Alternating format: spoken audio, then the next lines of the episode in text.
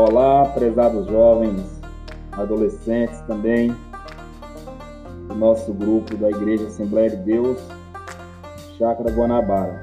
Eu desejo saudar a todos com a paz do Senhor, desejar uma ótima semana para todos vocês e gostaria de, nessa oportunidade, compartilhar com todos vocês é, um resumo breve da nossa lição da Escola Bíblica Dominical, lição de número 6. Nós estamos estudando a primeira epístola aos Coríntios, cuidado de Deus para com o corpo de Cristo, na lição de número 6, que ocorreria ontem, dia 9 de 5 de 2021, nós teríamos o tema A Imaturidade Espiritual dos Coríntios. Eu achei interessante é, propor essa oportunidade de compartilhar com vocês, lógico, daqueles que puderem ouvir esse áudio, é, para que nós não venhamos a perder é, o foco, né, o, o, raciocínio, a sequência das aulas, tá? E também para que a gente na próxima aula não venha ficar retomando os conteúdos da aula anterior, tá bom?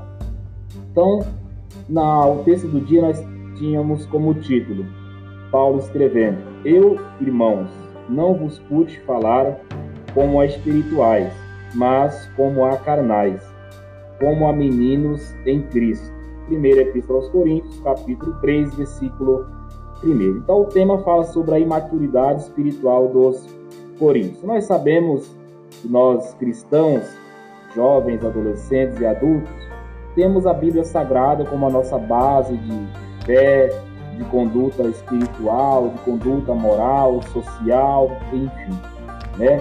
E o objetivo dos nossos estudos na Escola Bíblica Dominical, dos ensinamentos, né, dos encontros para estudar, entender, compreender a Bíblia, compartilhar as nossas experiências, o objetivo é exatamente o amadurecimento espiritual é, individual de cada um. Então, é, a salvação é individual, porém, o amadurecimento, né, a maturidade espiritual, a gente se consegue no coletivo, né, estudando, discutindo, é, explicando, tirando dúvidas, enfim. Então esse tema ele é muito propício, por isso que eu achei por bem é, compartilhar um pouco com vocês para não passar em branco, tá?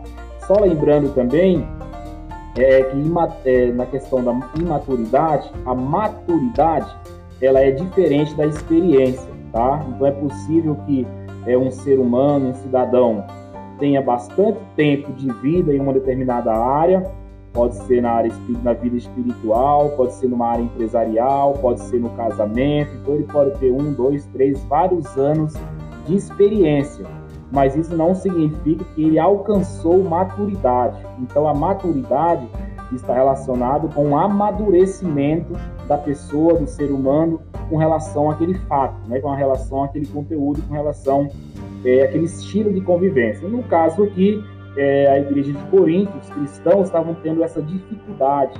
Né? Eles foram ensinados por Paulo, Paulo mostrou os princípios para eles, e eles não, não atingiram a maturidade espiritual. Então, por isso que Paulo os chamou de imaturos, né? Paulo falou que não poderia ainda falar com eles de maneira espiritual, mas sim carnais, né? Por isso é que ele diz, é no, no versículo 4 do capítulo 3, porque dizendo um, eu sou de Paulo, e outro, eu sou de Apolo, porventura não sois carnais? Pois quem é Paulo e quem é Apolo? Senão ministros pelos quais crestes e conforme o que o Senhor deu a cada um. Então, o que nós observamos aqui? A revista ela aponta alguns, alguns critérios, né, algumas características das pessoas imaturas, né, os crentes imaturos espirituais. Então, é, é uma das características, né, e, e, o crente sendo imaturo, automaticamente ele é um crente carnal, né, um crente que não foi moldado, que não foi trabalhado, que não foi modificado, otimizado pelos padrões bíblicos, né, pelos padrões é, estipulados na Bíblia Sagrada pelo Senhor nosso Deus. E nós temos na aqui no primeiro tópico, né, os, os coríntios eram imaturos na vida cristã. Então, os cristãos em Corinto ainda eram, ainda eram carnais. o outro tópico fala: os coríntios são chamados de crianças espirituais. Então é uma espécie de analogia, né, onde Paulo fala que a criança precisa ser alimentada com leite, porém não pode ser alimentada com um alimento mais forte. Né? Então, os, os cristãos de Coríntios, o que, que isso significa, resumidamente? Que a igreja de Coríntios, naquele tempo ali, é, eles estavam se destruindo, se autodestruindo, destruindo a sua fé, a sua moralidade espiritual, com coisas muito pequenas, né? com coisas mesquinhas, com coisas que ainda é, é, era pertenciam a pessoas carnais, então eles não tinham ainda um enriquecimento espiritual nesse tempo aqui. Né? Já visto que eles conseguiram alcançar isso posteriormente. Então, é, nós observamos que nesse contexto de Paulo chamá-los é, de crianças, né, meninos, no outro texto ele chamou de inconstantes, né, pessoas que não conseguiam se firmar na verdade. Então eles estavam com esses problemas. Né? nós sabemos, como já foi dito, que a maturidade ela não está relacionada ao tempo, né? Não é o tempo de crente que me faz ser maduro, né? Resumidamente deveria ser, mas não é, né? Então a, a maturidade está relacionada ao quanto que eu levo a sério aquilo que eu aprendi. Então, uma pessoa madura espiritual não é uma pessoa que tem muito tempo de cristianismo, de vida espiritual, não. É aquela pessoa que, mesmo tendo pouco tempo, ela leva muito a sério aquilo que ela aprendeu. O pouco que ela sabe, ela se esforça para colocar em prática. Né? Então, é, nós, nós precisamos entender esses princípios aqui com relação à maturidade. É, o cristão infantil, né, o crente imaturo, né, essa criança espiritual, e não está definindo a idade, é uma analogia, ele não pode ser alimentado com alimento sólido. Né? Então, Paulo ele afirma que, devido a essa imaturidade, ele teve de alimentá-los com leite. Né? Na Epístola aos Hebreus também fala que qualquer que ainda se alimenta de leite e não está, não está experimentado na palavra da justiça, porque é menino.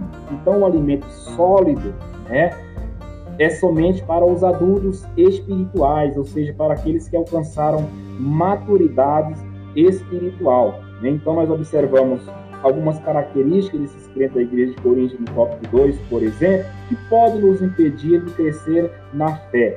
Alimentar o sentimento de inveja. Né? O sentimento de inveja está na, na Epístola aos Gálatas, no capítulo 5. É uma obra da carne, está lá classificado como obra da carne. Então, o sentimento de inveja essa disputa espiritual dentro da igreja, né, em ter inveja do dom do outro, da capacidade do outro, ainda é um sentimento carnal, ainda é característica é, de um crente carnal. Né? Então, faz parte das paixões humanas ainda, é, esse sentimento de inveja acelerado, né, incontrolado. Lembrando que o Espírito Santo, né, o fruto do Espírito, é domínio próprio, equilíbrio e autocontrole faz parte do fruto do Espírito. Então, o crente que é direcionado pelo Espírito Santo de Deus, automaticamente tem o autocontrole, né? Aqui não está falando daquela inveja no sentido de admiração, está falando daquela inveja no sentido de prejudicial, de você é, é, é, ver o outro ter algo, né? E você ficar infeliz, né? Perder o seu contentamento porque o seu colega, o seu irmão, seu colega de empresa ou da família, tem algo que a você não foi dado. Então, esse é um princípio aí é, que também os cristãos de Coríntios enfrentavam, né? Um outro tópico também que tinha dentro da igreja de Corinto, Coríntios era promover contendas e dissensões. Então, nem sempre as contendas e dissensões são geradas pela inveja, né? Elas podem ser suscitadas também pela ambição esse desejo desordenado da conquista, né? O desejo do alto prestígio, né? A soberba, o orgulho, né? Dentre outros tipos de desejos, obras que fazem parte da carne, né? São consideradas na Bíblia como obras da carne. Então, em geral, a inveja promove também né, as contendas e as dissensões, de forma que não venha permitir que venhamos andar de maneira honesta e sincera diante de Deus e dos irmãos em Cristo Jesus. Então, as pessoas que costumam promover contendas e dissensões são consideradas crianças espirituais crentes carnais. Por esse motivo, são pessoas imaturas, né? pessoas que ainda não conseguiram um amadurecimento espiritual na fé. Outro tópico muito importante também, o que pode impedir né, de crescer na fé, portanto, de ser maduro na fé, é a falta de unidade. Né? Paulo ele via cada pessoa como parte de uma grande unidade, né? que era o corpo de Cristo. Por isso, ele partia do pessoal, tratamento com cada um, para o comunitário. Então, os coríntios se moviam no sentido contrário.